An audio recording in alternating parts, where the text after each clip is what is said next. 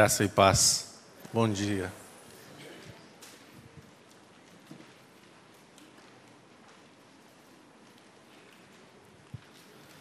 Eu queria orar novamente com vocês. Nosso Deus e Pai, muito obrigado, Senhor, por este dia, por esta oportunidade de compartilharmos a tua palavra. Abre a nossa mente, abre o nosso coração e semeia, Pai, a tua palavra, pelo poder do teu Espírito. Porque sem a tua revelação, Pai, nada acontece. E é no nome do Senhor Jesus que nós oramos agradecidos. Amém. Vamos acompanhar aí no boletim. Se Deus existe, então por que ele permite o sofrimento? Essa é uma pergunta que eu já ouvi algumas vezes. Talvez vocês digam assim, mas por que essa pergunta dentro de uma igreja? Porque nós somos igreja, mas nós vivemos dentro de uma sociedade. E muitos estão fora da igreja. E o, e o papel da igreja é nós levarmos este evangelho da graça em Cristo para aqueles que nunca ouviram falar do Senhor Jesus. Então é uma reflexão. Nós não estamos aqui hoje para falarmos sobre a existência de Deus, mas sobre o sofrimento. E o sofrimento, nós observamos que muitas vezes ele é utilizado por uma parcela da população para fundamentar a inexistência de Deus. Então, é essa reflexão que eu gostaria de fazer. Né? Tem um versículo aqui que é Tiago, capítulo 1, versículos 2 e 3, que eu gostaria de ler com vocês.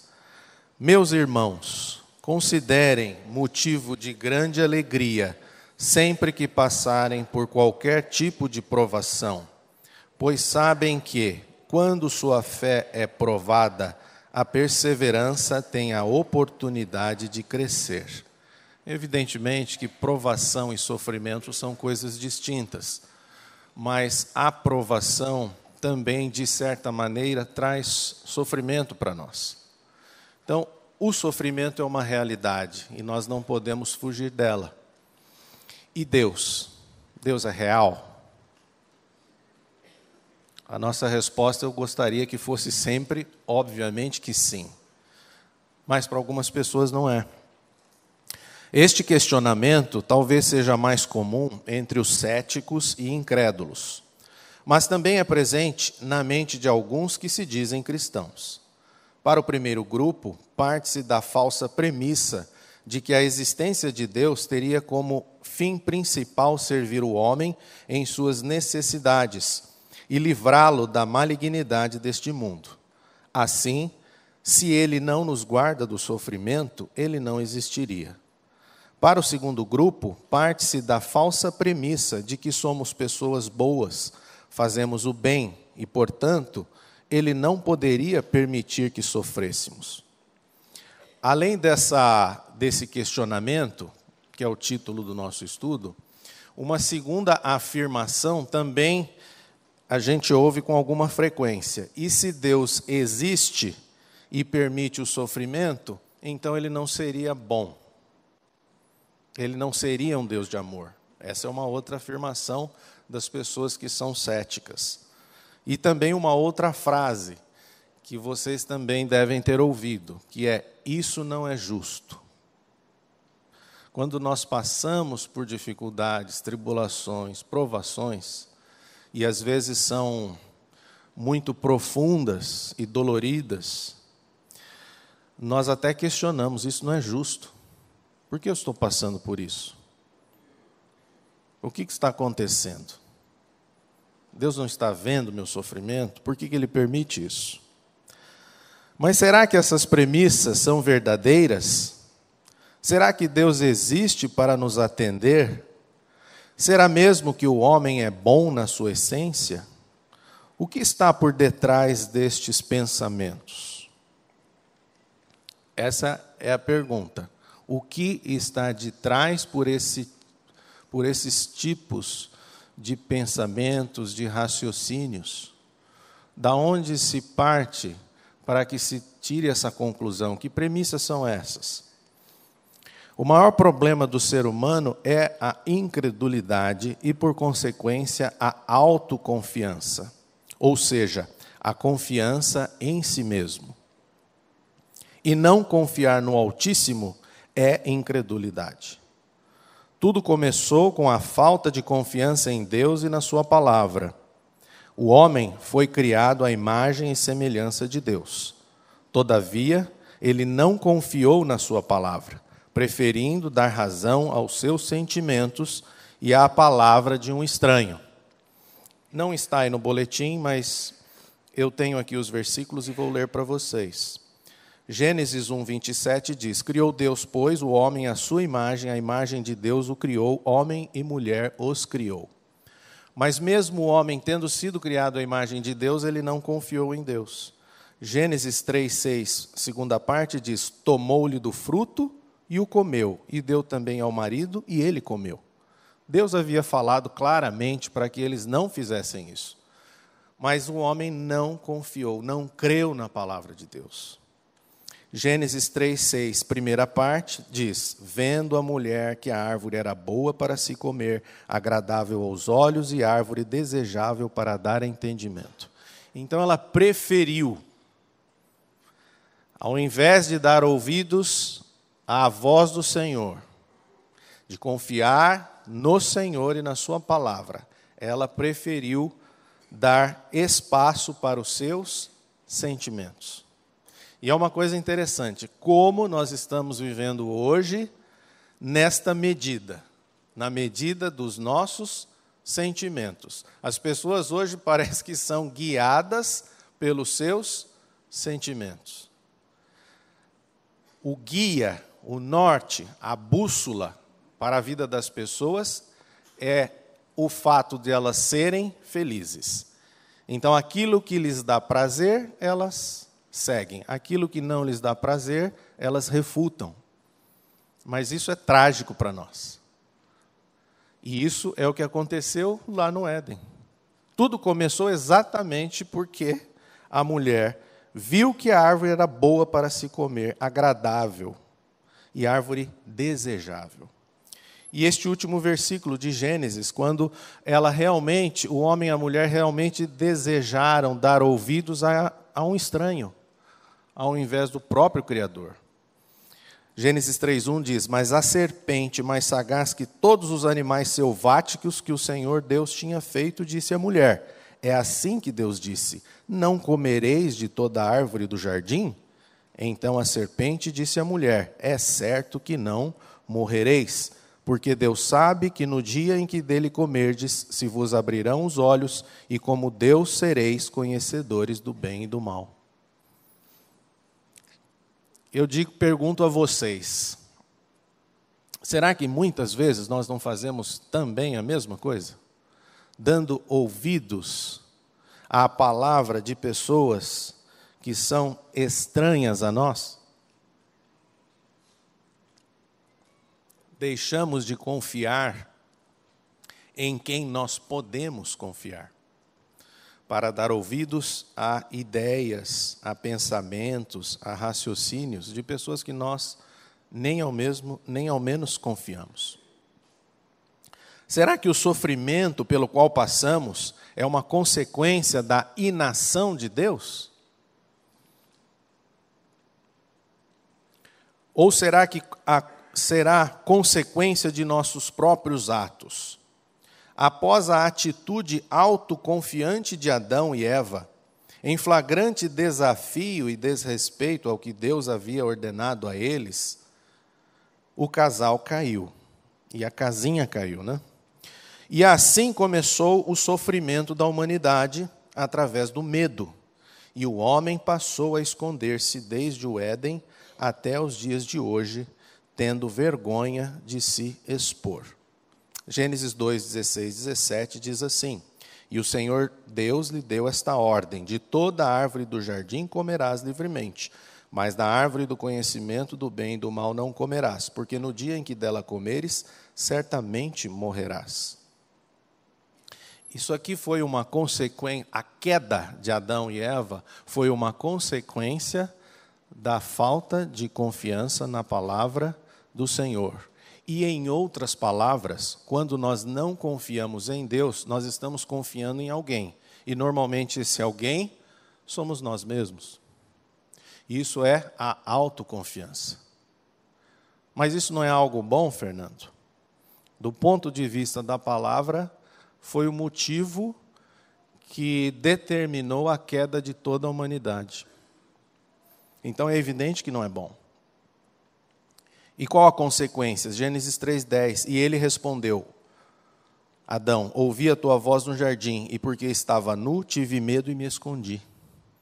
Ele percebeu a sua condição nu, teve medo e escondeu-se. E hoje nós vivemos dessa maneira também. Temos vergonha de nos expor. Temos vergonha até mesmo de orar. Se eu chamar alguém aqui para vir aqui à frente orar, a gente já fica envergonhado. Mas isso é consequência do quê? Exatamente do que aconteceu. Isso foi transformado. O homem foi criado à imagem e semelhança de Deus.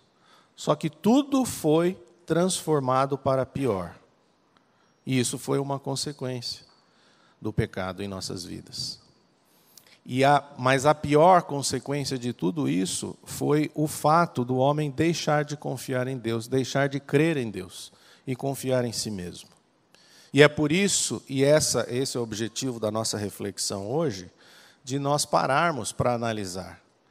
O sofrimento pelo qual passamos não é uma falta da ação de Deus em nossas vidas, mas é uma consequência dos nossos atos, das nossas atitudes. Quando raciocinamos equivocadamente que Deus não existe porque sofremos, estamos invertendo a ordem da criação. Somos, num primeiro plano, criaturas e Deus é nosso Criador.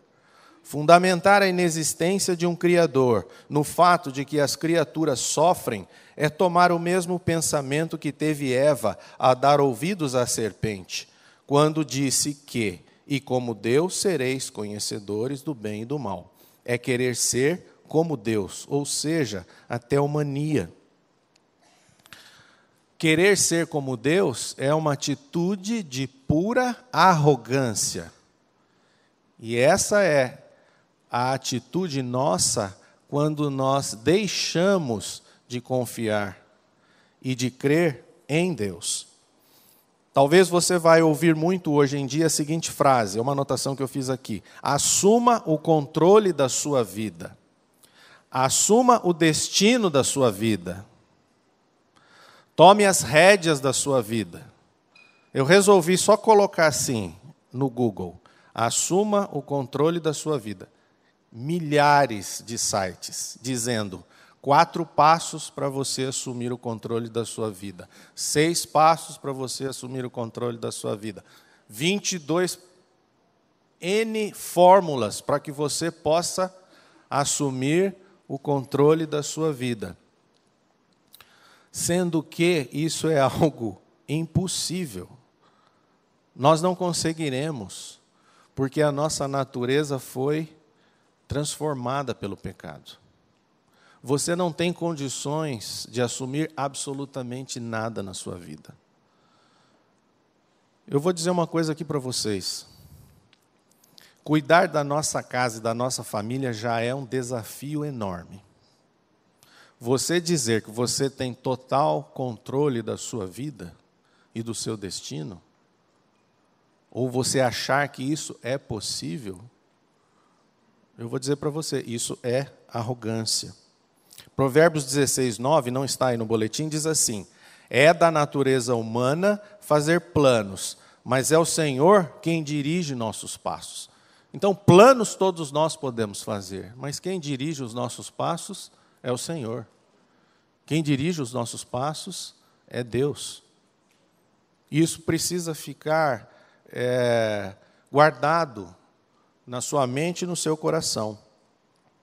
Eu escrevi aqui também o seguinte: nós não temos o controle das nossas próprias vidas, mas nós somos responsáveis pelas escolhas que fazemos. Porque as escolhas que fazemos, elas vão determinar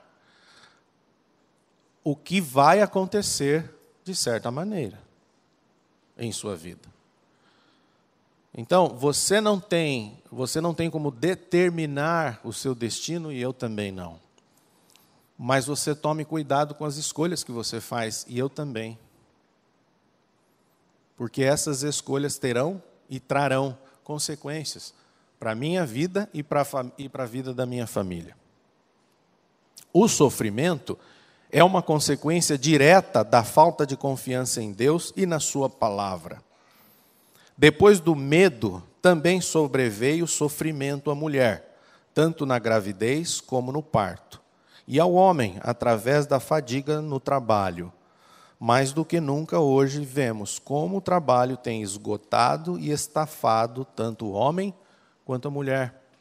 Esse versículo de Gênesis 3,16 diz: E a mulher disse: à mulher disse o Senhor: Multiplicarei sobre modo os sofrimentos da tua gravidez.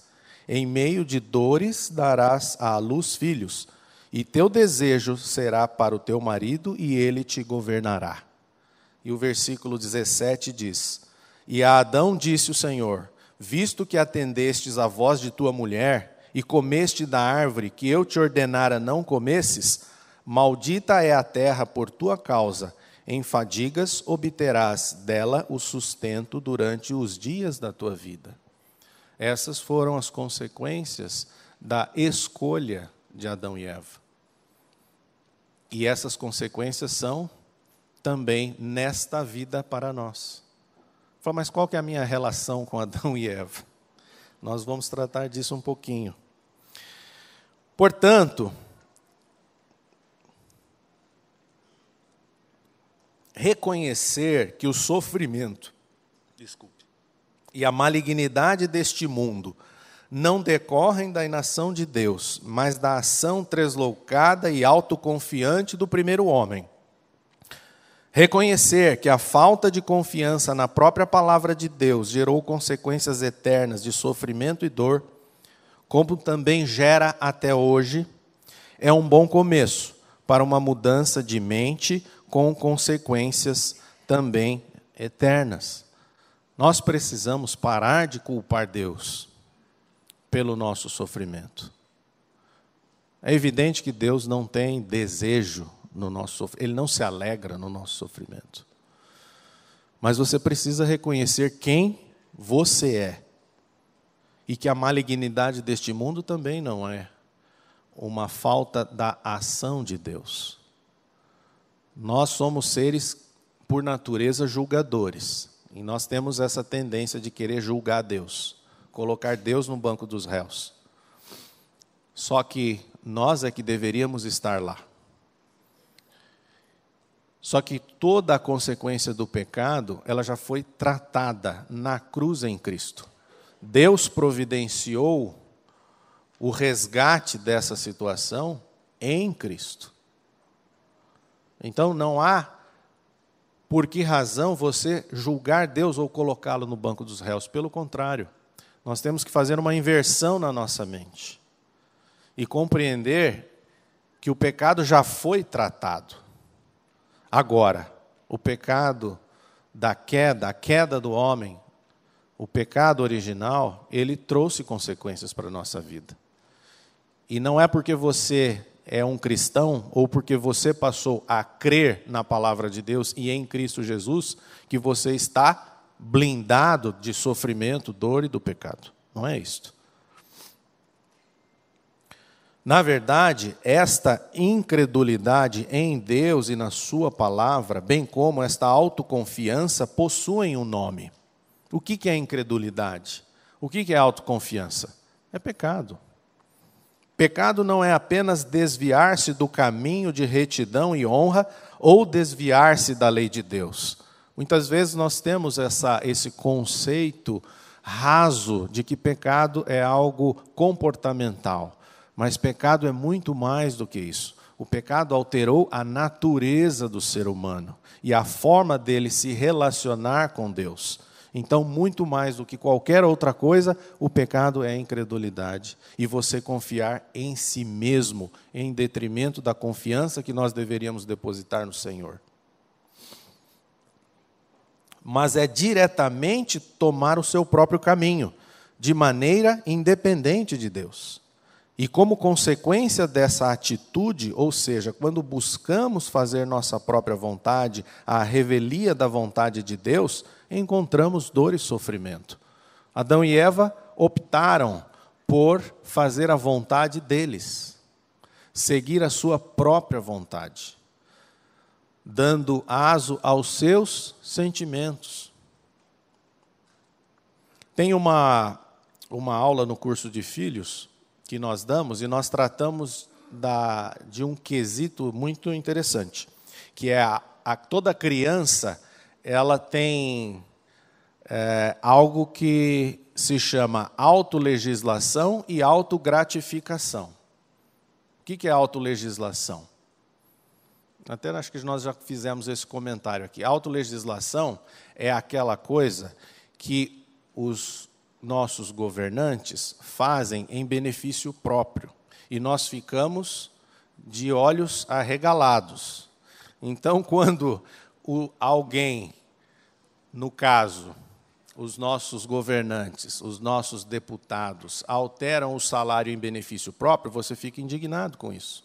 Isso é autolegislação. A criança, ela autolegisla. Por quê? Porque ela estabelece as próprias leis. Só que nós temos que tratar disso. E a autogratificação? Por quê? Porque ela é guiada por aquilo que lhe dá prazer. Então, a autolegislação e a autogratificação, elas torce, o pecado torceu o que é correto. Nós não fomos feitos para nos autolegislarmos ou nos autogratificarmos. Muito embora é exatamente isso que acontece na nossa vida, se você parar para pensar. E aí, quando nós saímos ou vivemos em busca do prazer, para nos trazer alegria ou paz, e essa busca está em coisas, e nós não a encontramos, aí nós sofremos. E aí nós ficamos revoltados e algumas vezes até com Deus. O apóstolo Paulo bem explicou o que aconteceu no Éden com Adão. Em Romanos 5,12, vamos ler juntos. Portanto, assim como por um só homem entrou o pecado no mundo, e pelo pecado a morte, assim também a morte passou a todos os homens, porque todos pecaram. O que aconteceu no Éden? com a transgressão de Adão, com a falta de confiança de Adão e Eva em Deus, o que aconteceu? O pecado entrou na raça humana e, consequentemente, a morte. É isso que aconteceu. E é o pecado e não Deus que traz sofrimento e dor, além de gerar o maior inimigo do ser humano, que é a morte.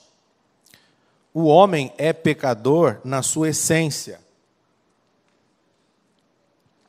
Não porque praticou algum pecado, mas porque herdou essa natureza maligna do primeiro homem.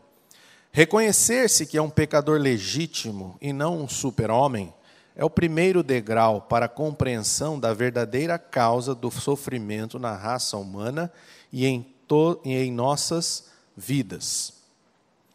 E é interessante observar que não é bem isso que nós ouvimos nas palestras de autoajuda, nas palestras de coaching. O que, que você ouve nessas palestras? Existe um potencial em você. Você pode. Você tem o poder. Você pode assumir o controle da sua vida. E as pessoas saem desses, dessas palestras extasiados. Só que às vezes esse, esse entusiasmo dura 24 horas. Por quê? Porque nós precisamos atentar para o que a palavra de Deus diz.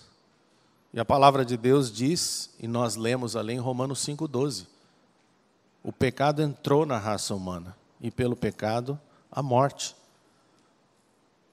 Então, é uma mudança de paradigma. Se você achava que você era uma pessoa boa, eu quero, infelizmente, informar você que você é uma pessoa que tem uma natureza pecadora. O pastor Maurício disse aqui, aquelas crianças, mas eles são bebês, Fernando. Eles são bebês, eles nada fizeram. Mas não é porque eles praticaram ou deixaram de praticar algo que eles possuem uma natureza pecadora, porque o pecado não tem nada a ver com a questão comportamental, muito embora a questão comportamental seja uma consequência da natureza. Agora, esta natureza, todos nós herdamos. E você precisa crer na obra que Jesus Cristo fez na cruz para que ela seja transformada por Deus. O remédio já foi dado há dois mil anos atrás. É uma questão de fé no que Deus já fez em seu favor e em meu favor através de Cristo.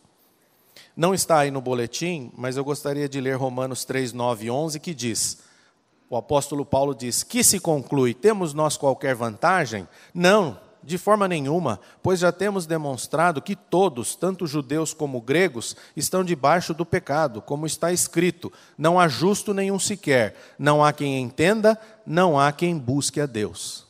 Esse é o diagnóstico de toda a raça. Então, reconhecer que você faz parte desse dessa porção que Paulo está falando aqui é um bom começo para que haja tratamento nas nossas vidas e deixemos de ser revoltados com o próprio Deus. Para o segundo grupo, nós estamos falando aqui de dois grupos: aqueles céticos e incrédulos que fazem essa pergunta se Deus existe, porque ele permite o sofrimento, e há um segundo grupo também. Que grupo é esse? Daqueles que se dizem cristãos. Para o segundo grupo, ou seja, para aqueles que se dizem cristãos e não se conformam com o sofrimento em suas vidas, porque afinal seriam boas pessoas, além de fazerem o bem, disse Jesus em Lucas 18, 18 e 19. Vamos ler juntos. Certo homem de posição perguntou-lhe: Bom mestre, que farei para herdar a vida eterna? Respondeu-lhe Jesus: Por que me chamas bom? Ninguém é bom senão um que é Deus. Ninguém é bom. Eu não sou bom. Você não é bom. Só existe um que é bom. É Deus. E quem falou isso foi Jesus. Também encontramos no Velho Testamento um homem íntegro e correto, que temia a Deus e se mantinha afastado do mal. Era Jó. Mas este homem tinha um pequeno problema, que em parte também é o nosso maior problema. Ele se achava muito justo. Vamos ler Jó 32, versículos 1 e 2. Os três amigos de Jó pararam de lhe responder, pois ele insistia em dizer que era inocente. Então Eliú, filho de Baraquel, obusita, da família de Rão, ficou irado, indignou-se, porque Jó se achava mais justo que Deus. Seus amigos se cansaram. E Eliú, que era o mais novo, foi ouvindo, ouvindo, ouvindo, em respeito aos mais velhos. Aí chegou uma hora que ele falou: Para, chega. Você se acha inocente. o seu argumento pela sua inocência está tornando você extremamente arrogante diante de Deus. Porque Jó estava padecendo de muito sofrimento. Mas Deus tinha uma obra a realizar na vida de Jó. E era mostrar exatamente isto a ele. Ele se achava uma pessoa boa, uma pessoa justa, uma pessoa reta. E nós? o que, que nós achamos de nós mesmos? Jó era um homem justo aos seus próprios olhos, mas Deus permitiu o sofrimento em sua vida até que ele reconhecesse o quão era miserável e fosse levado a um profundo arrependimento de si mesmo. Vamos ler Jó 42, 5 e 6. Agora confesso, antes eu ouvi falar a teu respeito, mas agora te conheço, pois vi com meus próprios olhos. Por isso, retiro tudo o que disse. Sou um miserável e me arrependo profundamente. Perdoa-me.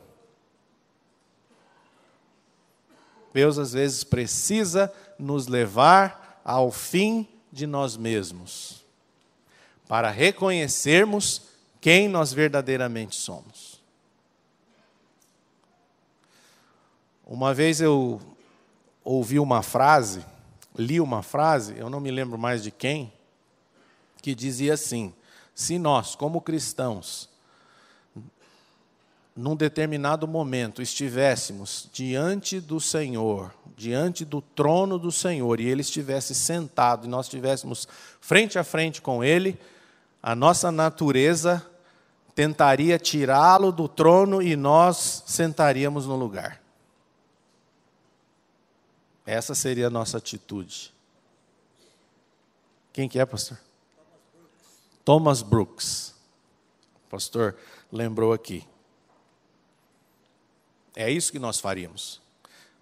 Nós devemos tomar cuidado com quem nós somos.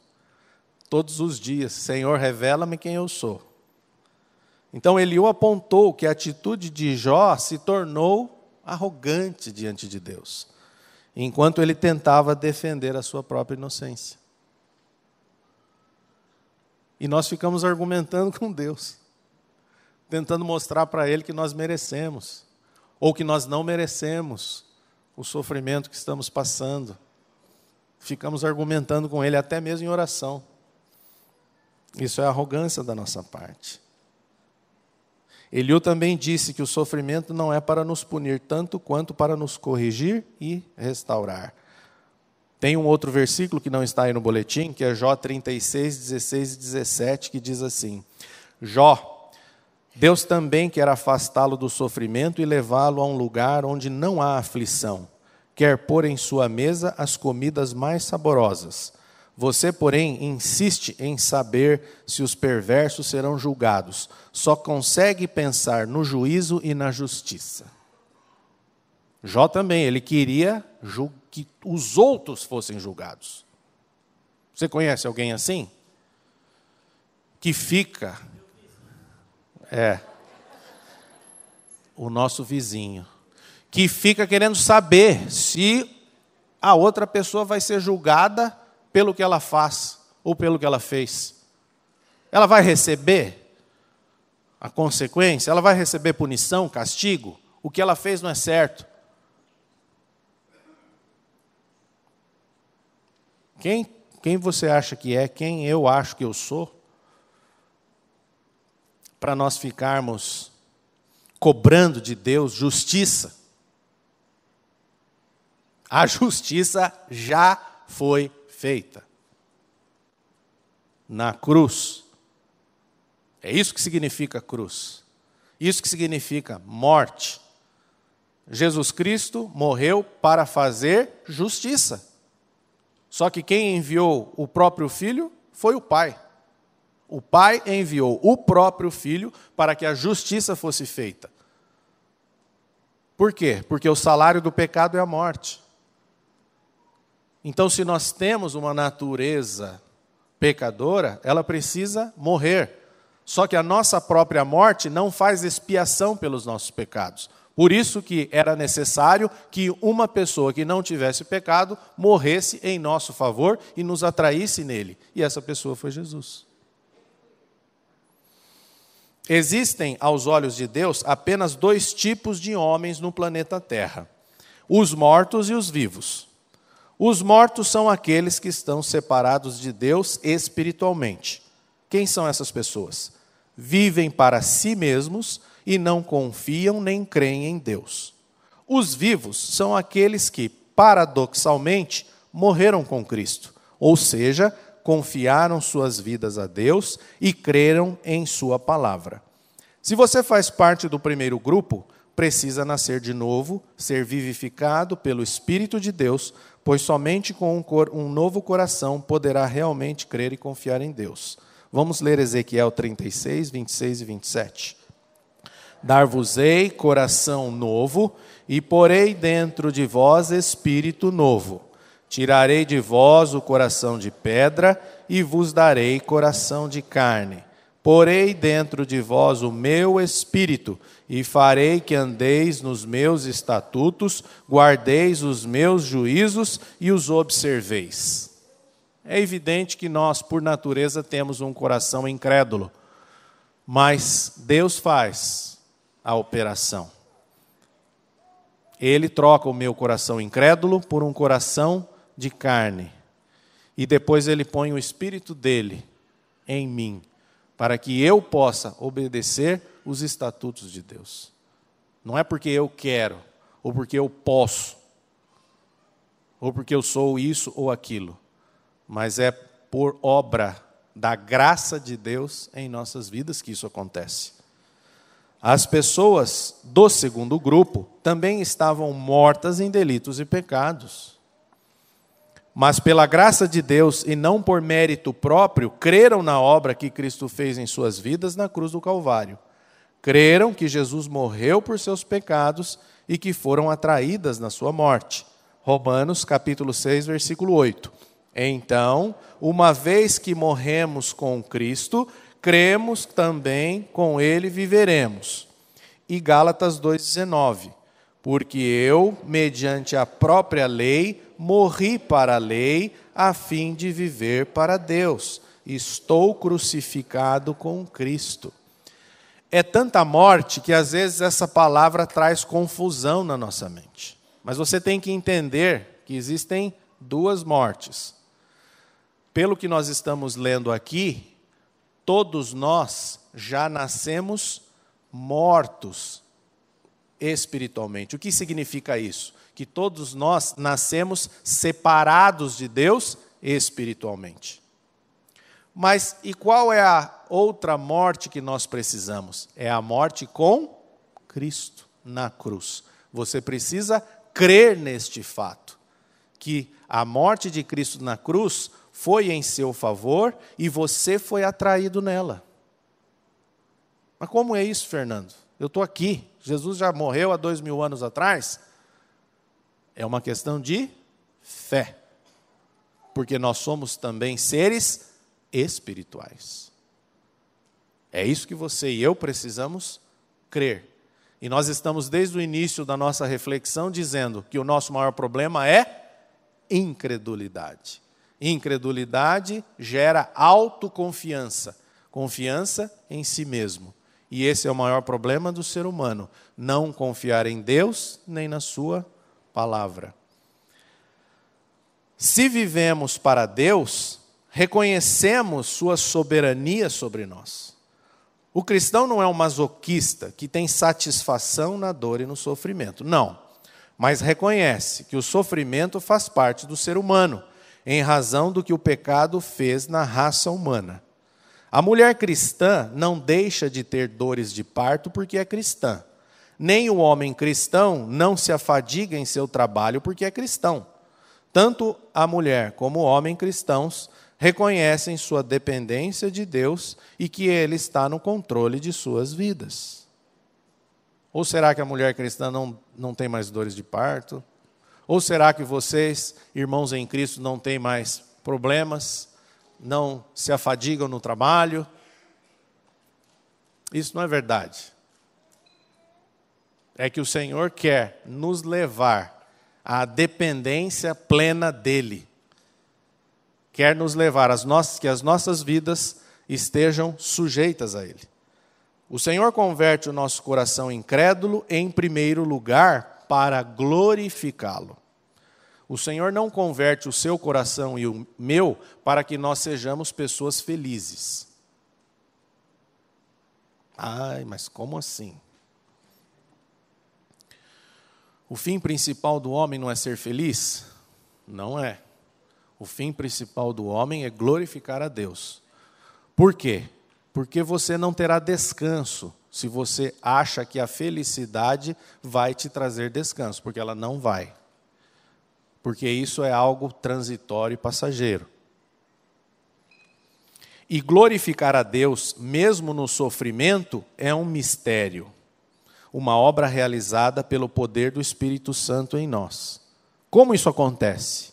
A partir de um coração cheio de gratidão a Deus pela obra de salvação do Filho. Vamos ler Abacuque 3, 17 e 18 nessa versão transformadora. Ainda que a figueira não floresça e não haja frutos nas videiras, ainda que a colheita de azeitonas não dê em nada e os campos fiquem vazios e improdutivos, ainda que os rebanhos morram nos campos e os currais fiquem vazios, mesmo assim me alegrarei no Senhor, exultarei no Deus da minha salvação. Amém que isto possa ser uma realidade nas nossas vidas. Esse é o nosso desejo, esse é o desejo do meu coração. E eu não sou, é, eu não sou hipócrita para dizer que isso aqui é realidade na minha vida. A gente passa por muitas dificuldades que trazem dor e sofrimento. Mas eu vou me gloriar no quê? Nas coisas passageiras, naquilo que é terreno, ou eu, ou eu vou buscar contentamento na pessoa do Senhor Jesus Cristo, que é eterno. Uma coisa é você buscar a felicidade em coisas aqui da terra, que são terrenas e por isso são passageiras. Outra coisa é você esperar em Deus, num Deus eterno. E isso faz toda a diferença. Uma outra coisa aqui que eu também queria tratar aqui é essa questão da nossa condição como filhos. Também, como filho, o cristão precisa discernir a correção do Pai Celestial em sua vida. É ponto fundamental compreender que Deus nos trata como filhos e que nem sempre a nossa vontade é a vontade do Pai. Deus é Pai? É, eu sou filho? Ah, não, só às vezes. Quando eu quero ser filho, eu sou filho. Quando eu não quero, eu faço o que eu quero. Ou nós somos ou não somos filhos. Vamos ler Provérbios 3, 11 e 12. Meu filho, não rejeite a disciplina do Senhor, não desanime quando ele o corrigir Pois o Senhor corrige quem ele ama, assim como o pai corrige o filho a quem ele quer bem. Todo pai corrige o filho porque é filho e ele o ama. Agora, quem não ama, não corrige. Como pais, nós sabemos que isso faz parte do relacionamento nosso. Não é porque você corrige que você não o ama.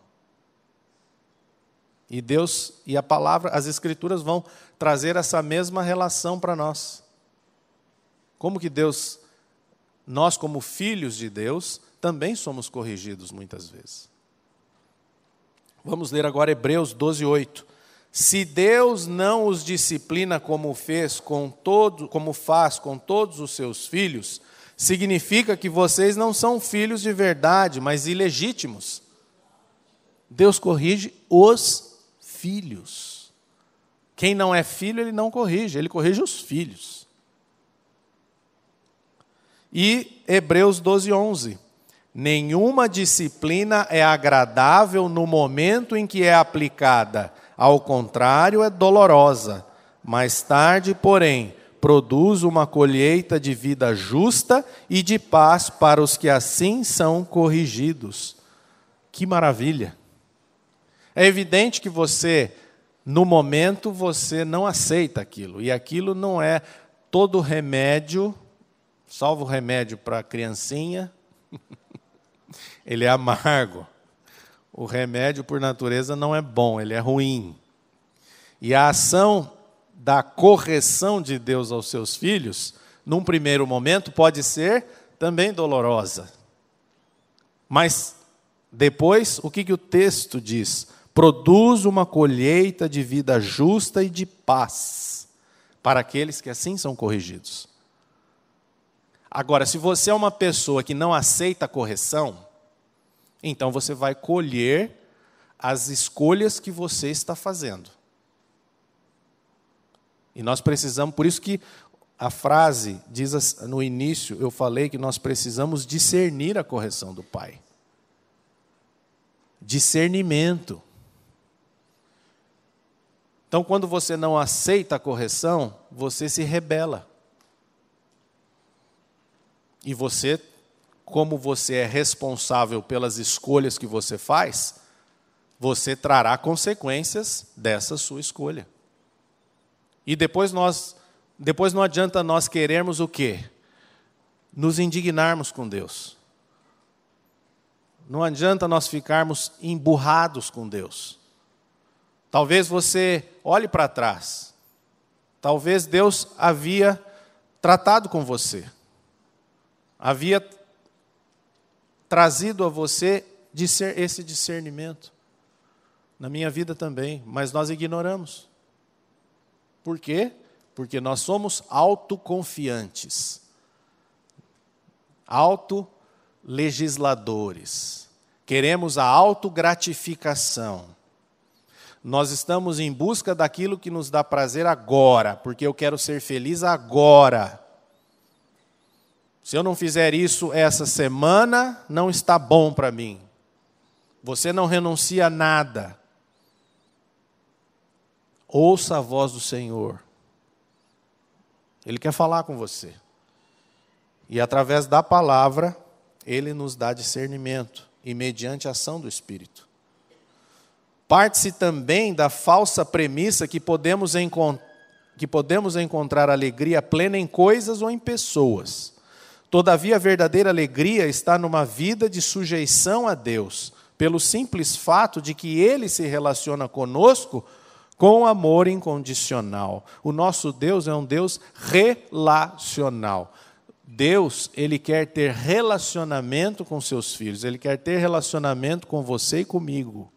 E esse relacionamento é com base na graça, em um amor incondicional. Ele não estabelece condições. Ele não diz assim: se você fizer isso, eu vou tratar você de maneira diferente. Não, ele não faz isso. Por isso que a verdadeira alegria está nesta vida de sujeição a Ele, não em coisas ou em pessoas. Se buscarmos alegria em coisas, e no fundo a nossa maior necessidade é a de sermos amados e aceitos.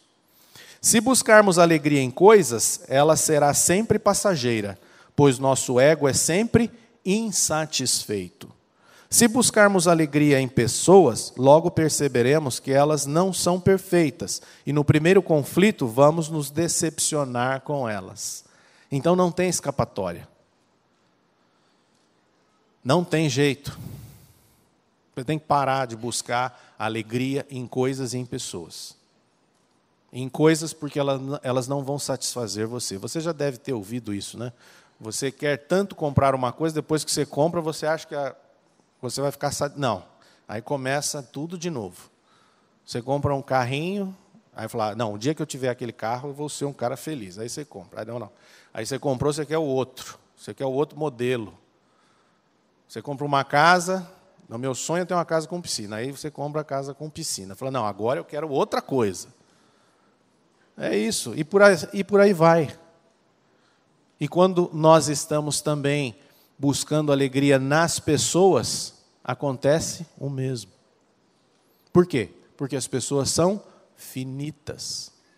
Pare de exigir que as pessoas sejam perfeitas para você, porque elas não são.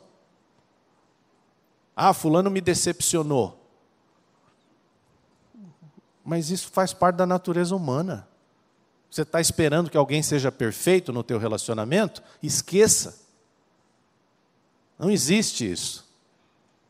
Não há nenhum bom. Só Deus.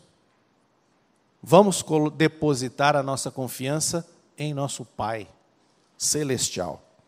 John Piper, não está aí no boletim, ele diz o seguinte: Este é o propósito universal de Deus para todo sofrimento cristão: mais contentamento nele e menos satisfação no mundo. Contentamento no Senhor. Esse é o propósito do sofrimento. Por que, que Deus permite sofrimento na minha vida? Busque o contentamento no Senhor e menos no mundo. Pare de olhar para o seu sofrimento e sua dor. Desvie seu olhar para a cruz. Veja o amor de Deus manifestado em Cristo, em sua morte e em sua ressurreição. Ele prova isso para nós em Romanos 5, 8. Vamos ler. Mas Deus nos prova seu grande amor ao enviar Cristo para morrer por nós quando ainda éramos pecadores. Ele não olhou para você depois que você passou a vir à igreja, depois que você mudou o seu comportamento, depois que você passou a ser um bom pai, um bom marido, uma boa esposa. Não. Quando você ainda era pecador, Deus prova o seu grande amor enviando Cristo para morrer por nós. Creia que você foi incluído mediante a graça nessa obra grandiosa. Deus não quer o nosso sofrimento, nem tampouco está exigindo algo de nós porque simplesmente já realizou tudo aquilo que precisamos em Cristo. O que compete a nós é mudarmos o foco de nossas vidas. Se não cremos em Deus, precisamos ser levados ao arrependimento e ao fim de nós mesmos. Se cremos em Deus, mas estamos revoltados com Ele pelo sofrimento que temos passado, precisamos conhecê-lo melhor, não só de ouvir falar, como de com Ele andar pela infinita misericórdia de Deus, podemos já estar nesse processo, assim como aconteceu com Jó. Compreenda que você é filho, não bastardo, e que o Pai nos conceda fé para crermos, pois o justo viverá por fé. Amém?